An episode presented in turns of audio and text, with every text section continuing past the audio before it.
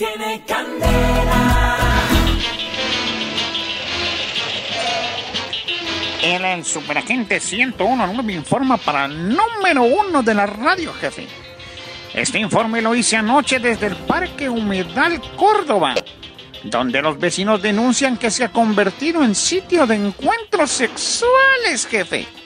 No será raro que la denuncia la haya hecho una solterona envidiosa. Pues es muy maluco que uno en tremendo verano y otros dándose su chapuzón. Y lo hacen a la luz de la linterna. Claro que el que más disfruta es el que sostiene la linterna. ¿Serán personas de bajos recursos que no tienen para la habitación? Son almas vaciadas pero enamoradas. En este lugar se disfruta del canto de los pájaros, mientras otros disfrutan de otro tipo de pájaros. Por ejemplo, de las palomas. Hablando de pájaros, jefe, había un tipo que tenía un pájaro carpintero y lo mató porque no le hizo una mesita de noche, jefe. Denuncia una vecina que este parque es para niños, no para ser niños.